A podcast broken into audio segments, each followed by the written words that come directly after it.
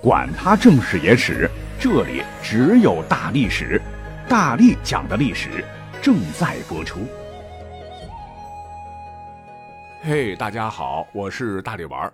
前些日子，一年一度的著名语言文字周刊《咬文嚼字儿》发布了2022年十大语文差作，又上了热搜啊！讲真，去年他们发布的21年的十大语文差作，我觉得比今年要猛。比方说，去年那个十条中的身份证第十八位的大 X 读作啥，都冲上热搜榜第一了，阅读量超过五点一亿，发布媒体超过三百家。还有陆安的陆读啥，热搜榜排到最高是十五位，阅读量超过一个亿，整个话题阅读量超过一点一一亿。那今年和去年相比，感觉好像没那么火了，但是呢，还是很有必要跟大家从历史人文的角度来说一说。毕竟平时的说话、写文章，甚至考试，没准啊就用得到。哎，我这一讲，保证大家伙一辈子都忘不掉。内容比较多，咱们就长话短说哈。第一个呢，叫做莲花清瘟，这个药名呢是成分加中医辨证疗效合二为一的。那么莲花的莲是连翘，花是金银花，清瘟说的就是此药可以清热解毒、宣肺泻热。故而，莲花清瘟的成分里不含莲花的莲。紧接着，第二大错误也是跟新冠有关。那不少的新闻报道啊，在讲述新冠病毒不断迭代，奥密克戎毒株的传染性明显增强，而致病性显著下降时，常会出现奥密克戎致病力比原始毒株下降四十倍，云云。那您听出这句话有什么问题了吗？给您三秒钟思考。三、二、一，公布答案。这个下降四十倍的说法明显不妥，为什么呢？某数的几倍就是某数乘以几嘛。如三的二倍是六，量词倍一般用于数目的增加，而不是用于数目的减少。如果你硬要用于数目的减少，那减少一倍，数值就成为零；少了一倍，zero，下降四十倍，难道是负数吗？故而，规范的说法是下降到四十分之一。您记住了吗？第三大错误就是天河核心舱误为天河核心舱。哎，这两者有什么区别吗？听起来都一样啊。那这一则呢，跟航天有关系了。二零二二年七月和十一月，有一个振奋人心的消息，就是问天实验舱和梦天实验舱。先后完成与天河核心舱的交会对接，形成了 T 字基本构型，天宫空间站建设迈出了关键一步。那说起天宫空间站，这可是咱们国家建设的一个空间站系统，预计当时是在二零二二年前后建成。空间站的轨道高度为四百到四百五十公里。倾角是四十二到四十三度，设计寿命是十年，可以长期驻留三人，总重量可达一百八十吨，被载入了人类世界航天史。可遗憾的是，哈，很多媒体报道相关新闻的时候，常把这个天河核心舱误为天河核心舱。注意，第一个“河”为和平的“和”，第二个为银河的“河”。那错在哪儿呢？很可能是想当然了。天河就是河水的那个河哈，古代是指银河，飞流直下三千尺，疑是银河落九天。还有咱们打小啊就听过什么横亘在牛郎与织女之间，王母娘娘暴怒之下发簪化为那滚滚的星浪，哎，说的也是这个银河了。七夕鹊桥就是喜鹊在银河上的桥。那一些编辑在编辑的时候一想啊，我们今日的中国航天人驾驶着航天器奔向星辰大海，这个天河肯定是去银河的河啦。其实啊，是咱们惯性思维了。天河核心舱的这个和是和平的那个和，那这个也不是瞎起的了。空间站曾面向全国征名，最终定名为天河。天空的天和这个和平的和合起来。是指自然和顺之理，天地之和气，包蕴着天地自然与人类的和谐统一之意，也充分彰显中国和平利用太空造福全人类的这个理念。它所蕴含的寓意，我觉得比银河要好太多太多了。继续，下面这个新闻报道中，还是在考试中应该是经常出现哈，就是天然气被误为天然气，说俄乌冲突爆发后。俄罗斯面临西方国家的严厉制裁，国际能源市场动荡，天然气价格暴涨。结果呢，你去看很多的这个新闻报道哈，这个燃气的燃竟然是燃烧的燃加了那个火的燃。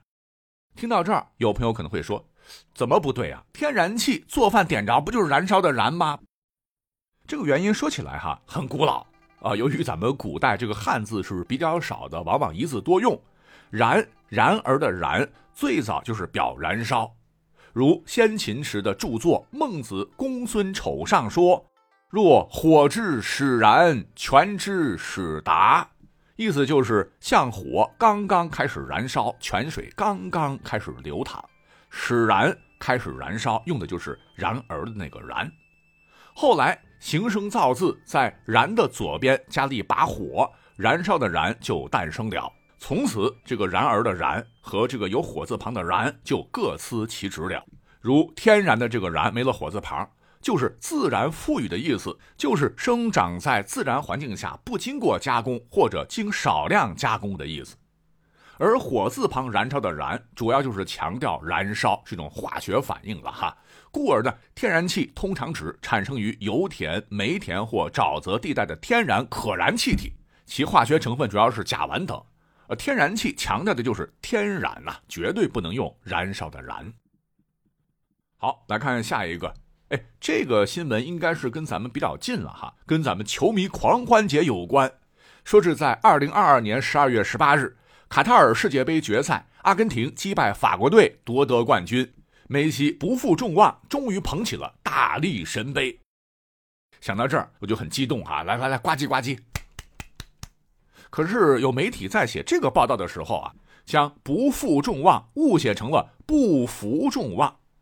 第一个是负担的“负”啊，写成了“身负众望”“名福众望”的“福”。这个“福”二声上下结构，上头是撇捺捺撇，下半部分是子孙的“孙”，就是俘虏去掉单立人很明显呢，这个编辑没过脑哈，是把“不负众望”和“身负众望”给搞混了。不负众望，就是说没有辜负众人的期望期待，明显是褒义吧；而不服众望是贬义，可以理解成不能使大众信服，辜负了大家的期待啊！难道梅西捧起大力神杯还要被我们唾弃吧？啊，我呸！你太让我们失望了，这不就是南辕北辙吗？那如何能够进行很好的区分呢？请仔细听我下面的内容，跟历史有关。说最早啊，这个背负的负，它是个会意字，画起来就是一个人字，下面一个贝壳的贝。要知道，先秦时贝壳曾经被用作钱币，叫贝币嘛。负这个本意就是抢别人的钱，引申为辜负。举个经典例子，你像是《三国演义》曹操那句名言，什么“宁我负天下人，不可天下人负我”，这个负就是这个用法。那你前头再加个不，表示否定。就是不辜负大家的意思嘛？这么讲，大家伙能理解吗？哦，对，还有一件国际大事件哈，当时也是上了热搜很久了。这就是在去年的伦敦时间，二零二二年九月八日，英国女王伊丽莎白二世去世，终年九十六岁。相关报道中，不少媒体把英国女王写成了英国女皇。那有朋友就说，这有什么区别吗？女皇、女王，那不都是一把手吗？其实世界史，如果您学过，英国全称是大不列颠及北爱尔兰联合王国，实行君主立宪制，国家元首最大，对标王国肯定是称国王了。那伊丽莎白二世女性肯定是女王了。那另一个方面呢，也可以结合我国的历史哈，来将这个称呼区分一下。你像是《史记》就记载说，在公元前二百二十一年，秦王嬴政吞并六国，统一天下，自个儿就觉得。再用之前的什么王后，注意商朝管这个王叫后啊，或者单称什么皇帝，不足以彰显寡人德兼三皇，功盖五帝嘛。故而秦始皇一拍脑门，将皇帝这两个我国先秦人间最高的称呼直接联合起来，从他开始，我国的天子皆称呼为皇帝，再也没有称过什么王。而称国王的，咱们国家历史上也有了。你像是当年中原王朝的各个附属国的君主，如越南的、朝鲜的老大，呃，可以称国王，但是不能称呼皇帝，否则天朝大军夸夸夸一定给你灭了。可见，在中华文化的浸润之下，两者是有很大区别的。接下来给大家伙介绍的也是比较普遍呐，就是在去年的十一月三日，第七十七届联合国大会压倒性多数通过决议，要求美国终止对古巴的经济、商业和金融封锁。终止的终，止步的止，结果被误写为终止，中间的中，一字之差，谬之千里啊！两者呢有一个非常细微的差别，终止表示结束，完全停止。就是终结的那个终，而终止中间的这个终表示事情还没有完成而中途停止，也就是说终止还有继续的可能。如果你用这个的话，你当联合国的决议就这么没分量吗？老美，您要不先停停，以后您再继续制裁古巴。所以呢，联合国要求美国一定是终止对古巴的封锁，希望美国结束其行为，对吧？那还差几大错误哈，下面这个呢？是发生在东亚的国际新闻，也是震惊世界了。这就是在二零二二年的七月八日，日本前首相安倍晋三在奈良市进行演讲时，胸部被霰弹枪击中身亡。有媒体把霰弹枪就误写为了散弹枪，或者是有人把这个霰弹枪念成了散弹枪。注意哈，霰部首是雨底下一个散开的散，那这是一个古字了。古人比较讲究。特别将高空中的水蒸气遇到冷空气凝结成的这个小冰粒儿，呃，多是在下雪或者下雪时出现啊，天上洋洋洒洒的，称之为霰，又称雪丸或软薄、冰雹的薄。那么这个霰呢，哎，就跟这个霰弹枪竖射向目标，发射出很多高速运转的小弹丸是有些相似的。要知道，这个霰弹枪不需要精确的瞄准了哈，喷洒式的射伤，杀伤力也很强，所以霰一定要读成霰，不能读作散，因为这是一个专有词，也绝对不能将这个霰弹枪写成散弹枪，这个散架的那个散。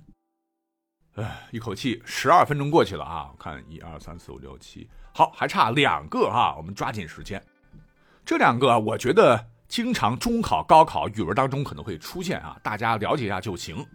一个个讲哈，这个成语“戳力奋发”的“戳”，经常会被大家误读为“拙”。这个字儿就是左边那个足字旁，右边是个卓越的“卓”哈。这个字儿就是左边那个足字旁，右边是个卓越的“卓”哈。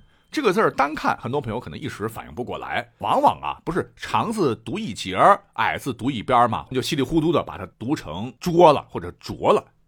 但这个字啊，放在成语里真不能这么读。戳，你去查，它是一个多音多义字，确实有拙这个音。念拙的时候有卓然特立之意，而读作戳有活跃、急行等意，就是快速的行走，引申为超越、远胜的样子。而戳力奋发，这个力就是严厉的那个力哈，指振奋。整个成语的意思就是要形容精神奋发有为。绝不能读成拙力奋发。最后，最后一个大家伙可能也很熟，不过呢，经常会选错、念错，这就是莘莘学子，千万不要再念成莘莘学子了。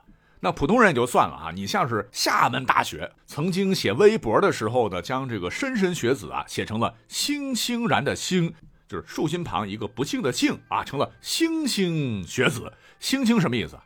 就是。怨恨失意啊，这这感觉就完全 low 了嘛。还有常见的错误就是看到所谓的“莘莘学子们”，其实这很怪了，“莘莘学子”就含有众多的学生，所以千万不能加闷。哎，还有什么一位莘莘学子？哎，这个量词千万别乱加。